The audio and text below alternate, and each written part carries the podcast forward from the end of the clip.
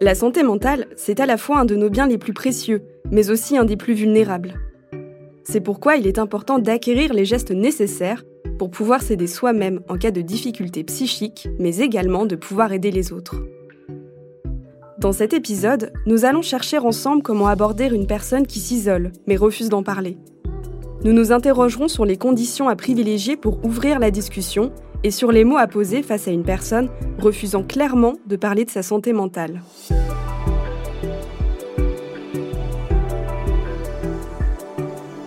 Bienvenue dans Derrière les signes, le podcast d'AXA Prévention consacré à la santé mentale.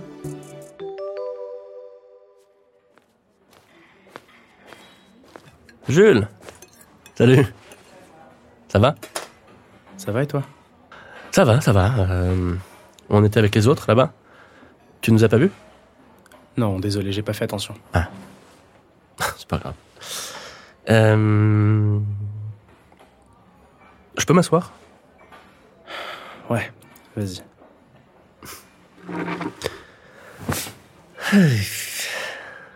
Ça fait longtemps qu'on s'est pas parlé, hein?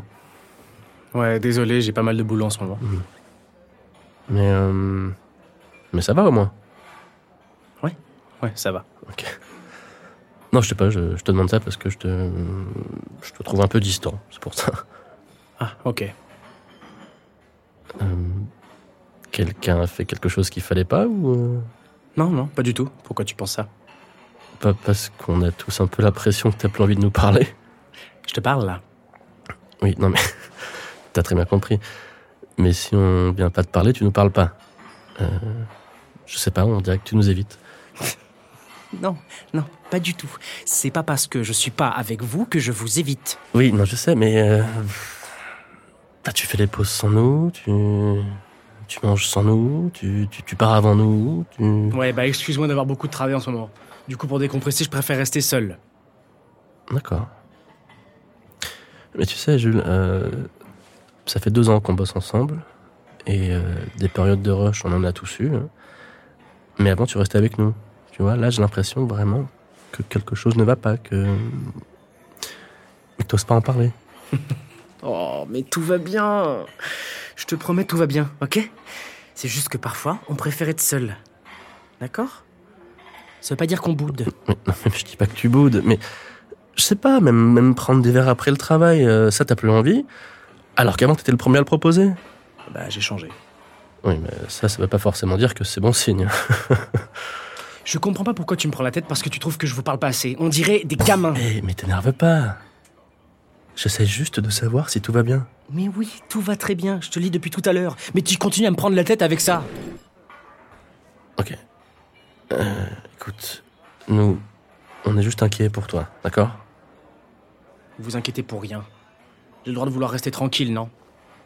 Oui, mais on a l'impression que c'est un peu plus que ça. On a l'impression que, que ça va pas. Je te dis que ça va. Écoute, je te connais, je vois bien quand quelque chose ne va pas bien. Apparemment, tu me connais pas assez. Parce que ça va.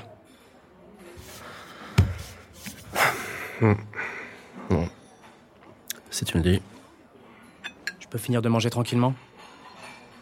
Bien sûr. Je vais. Je vais la rejoindre les autres, du coup. Ok.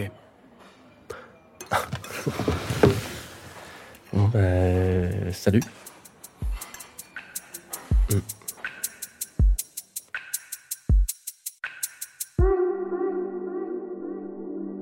Pour aborder son collègue sur le terrain sensible qu'est la santé mentale, il est important tout d'abord de choisir un lieu et un moment adapté. Il faut mettre au maximum la personne à l'aise en optant pour un endroit à l'écart des collègues lors d'un moment en tête-à-tête où l'on ne risque pas d'être dérangé par une intrusion.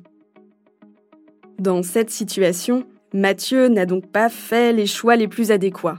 Une solution possible aurait été de partager ses inquiétudes à Jules lors d'une pause café dans la cour, à un moment de la journée où leurs collègues sont occupés ou carrément absents. Il existe des attitudes plus productives que d'autres dans ce genre de discussion. Un comportement inapproprié peut consister à accuser le collègue de faire bande à part, de se moquer de lui ou encore de ne pas écouter ses réponses. A l'inverse, une attitude adaptée repose tout d'abord sur l'usage de techniques de communication non violentes. Il s'agit de pointer les faits de manière neutre et de s'exprimer à la première personne afin de ne pas porter de jugement sur les actes de l'autre. Cela permet d'éviter les reproches ou les conseils non sollicités qui risquent d'être mal interprétés. Il faut faire attention également à ne pas surpathologiser ou minimiser l'attitude du collègue qui nous inquiète. Tout changement de comportement est un signe à prendre au sérieux. La tendance soudaine à l'isolement, qui semble être celle de Jules dans cette situation, peut être un signe de souffrance psychique. Mais elle peut aussi exprimer, tout simplement, un besoin de se ressourcer. Il ne faut donc pas poser de conclusions prématurées. Si notre proche refuse de s'ouvrir sur son état psychique ou que l'on sent qu'il ne dit pas tout, il ne sert à rien d'insister.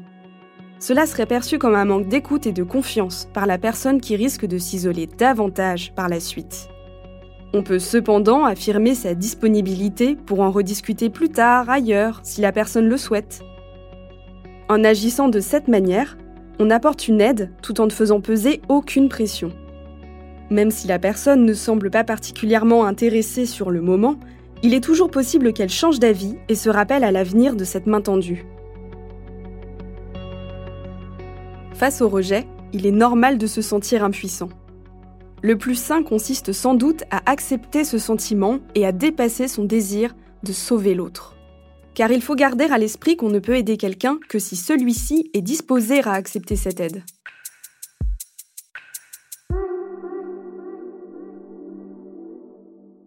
Dans ce cas précis, Jules ne semble pas se trouver dans un état psychique trop critique. Il n'y a a priori pas vraiment d'urgence à intervenir. C'est à chacune et chacun de sentir dans ce genre de situation si notre propre état mental nous permet d'apporter une aide à l'autre. Pour autant, ne pas s'en sentir capable ne doit pas nous amener à culpabiliser.